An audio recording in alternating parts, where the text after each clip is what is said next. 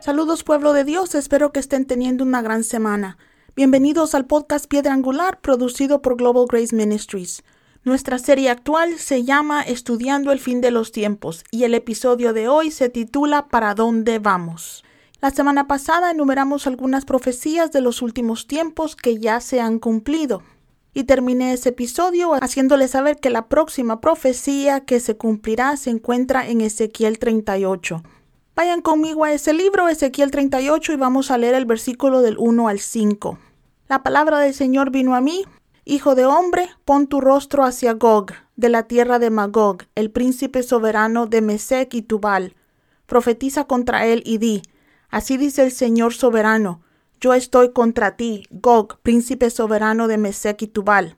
Te haré dar la vuelta, pondré garfios en tus quijadas y te sacaré con todo tu ejército, tus caballos, tus jinetes armados y una gran multitud con escudos grandes y pequeños, todos ellos blandiendo su espada.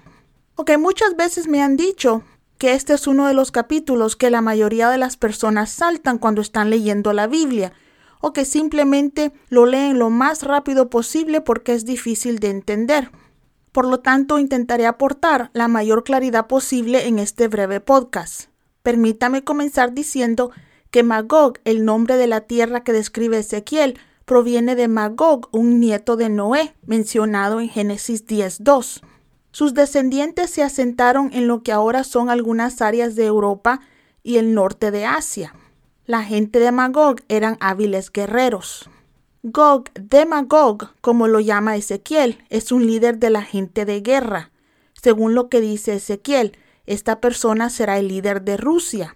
Este dictador ruso, según los versículos que acabamos de leer, unirá sus fuerzas con muchas naciones para venir en contra de Israel. Vayan conmigo a Ezequiel 38 y vamos a leer versículos del 8 al 9. Después de muchos días serás llamado a las armas.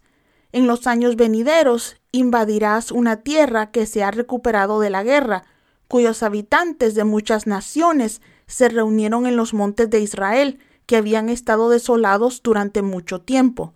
Habían sido sacados de entre las naciones y ahora todos ellos viven seguros. Tú y todas tus tropas y las muchas naciones contigo subirán avanzando como una tormenta, serán como una nube que cubre la tierra. Lo que está pasando entre Rusia y Ucrania y el hecho de que el líder actual ruso haya cometido atrocidades está haciendo que muchas personas piensen que él es Gog del que habla Ezequiel. Creo que es posible que lo sea, pero también es posible que Gog sea uno de sus sucesores. Lo único seguro que sabemos de Gog es que vendrá de Rusia y que se unirá a muchas naciones para venir contra Israel. Lo que también es posible es que este ataque del que habla la Biblia en Ezequiel 38 puede tener lugar en un futuro no muy lejano, porque el Israel actual se ajusta a la descripción de Israel que nos da Ezequiel 38. Volvamos a Ezequiel 38 y nos quedamos en el versículo 10, que dice, Así dice el Señor soberano, en ese día vendrán pensamientos a tu mente y tramarás un plan malvado. Dirás, invadiré una tierra de aldeas sin murallas, atacaré a un pueblo pacífico y confiado, todos ellos que viven sin muros y sin puertas ni rejas. Saquearé y saquearé, y volveré mi mano contra las ruinas repobladas y la gente reunida de las naciones, ricas en ganado y bienes, que habitan en el centro de la tierra. En los últimos años, Israel ha encontrado gas y petróleo en su tierra. Permítanme leerles parte de un artículo del periódico Jerusalén Post, un periódico israelita del 27 de febrero de este año. Y dice, Israel podría tomar medidas para posicionarse como un exportador de gas central en el Medio Oriente, ya que las tensiones en torno a la guerra de Ucrania han llevado a la discusión sobre alternativas a las exportaciones de gas de Rusia. Si bien ya estamos suministrando gas a Jordania y Egipto, podríamos también tomar medidas adecuadas. Israel también tiene el potencial de convertirse en una fuente de gas natural para Europa. En un futuro cercano, Rusia y sus aliados querrán, como dice la Biblia, saquear los bienes de Israel y se levantarán contra él. Ahora que Israel tiene tantos recursos, eso no se ve tan lejos. Ezequiel 38, 14 al 16 dice, Por tanto, hijo de hombre, profetiza y di a Gog, así dice el Señor soberano, en aquel día, cuando mi pueblo Israel viva seguro, no te darás cuenta. Vendrás de tu lugar en el extremo norte, tú y muchas naciones contigo, todas ellas a caballo, una gran multitud, un poderoso ejército. Avanzarás contra mi pueblo Israel como una nube que cubre la tierra. En los días venideros, Gog, te traeré contra mi tierra, para que las naciones me conozcan cuando sea santificado por medio de ti ante sus ojos. Por estos versículos es que sabemos que Magog es Rusia. Por lo tanto, Gog es el líder de Rusia. La Biblia nos dice que Gog vendrá del lejano norte. El único país que cumple con esta descripción es Rusia. Así que cuando Rusia venga contra Israel, Dios mismo luchará por ellos. Ezequiel 38:19 nos dice, esto es lo que sucederá en aquel día, cuando Gog ataque a la tierra de Israel. Mi ira ardiente se despertará, declara el Señor soberano. En mi celo y en el fuego de mi ira, declaro que en aquel tiempo habrá un gran terremoto en la tierra de Israel. Los peces del mar, las aves del cielo, las bestias del campo, todo animal que se mueve sobre la tierra y todos los pueblos sobre la faz de la tierra temblarán ante mi presencia, las montañas serán derribadas, los acantilados se derrumbarán y todo muro caerá en tierra. Convocaré una espada contra Gog en todos mis montes, declara el Señor soberano. La espada de cada uno será contra su hermano. ¿Entendieron eso? Básicamente en un día el mundo entero verá el poder de Dios protegiendo a Israel.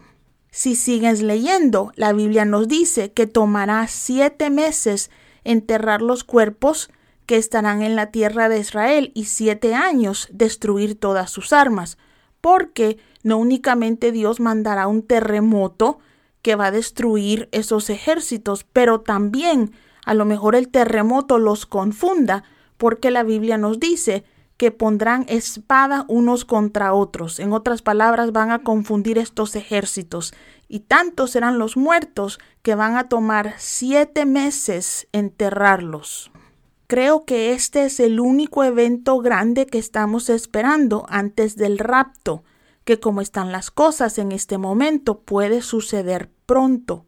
Ahora bien, no puedo hablar de Gog y Magog sin abordar algunos puntos que a veces traen confusión a la iglesia acerca de esta batalla. La confusión radica en que la batalla de Gog y Magog aparecen en la Biblia en dos libros diferentes. La primera está en Ezequiel 38 y 39, que es lo que acabamos de leer, y la segunda en Apocalipsis 20 del 7 al 8. Algunas personas piensan que estas son las mismas batallas, pero yo no lo creo. Vámonos a Apocalipsis 20 y voy a leer del 7 al 10. Cuando se cumplirán los mil años, Satanás será liberado de su prisión y saldrá a engañar a las naciones en los cuatro ángulos de la tierra, a Gog y a Magog, y a reunirlos para la batalla. En número son como la arena de la orilla del mar marchando a lo ancho de la tierra y rodeando el campamento del pueblo de Dios, la ciudad que él ama. Pero fuego descendió del cielo y los devoró. Y al diablo que los engañaba fue arrojado al lago de azufre ardiente, donde habían sido arrojados la bestia y el falso profeta. Serán atormentados de día y de noche por los siglos de los siglos.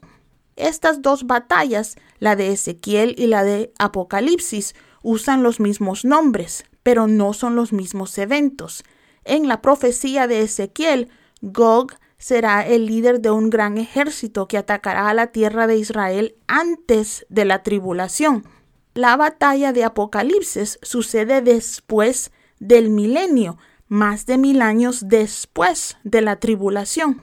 Además, en la batalla de Ezequiel, la gente va a pasar siete años destruyendo armas.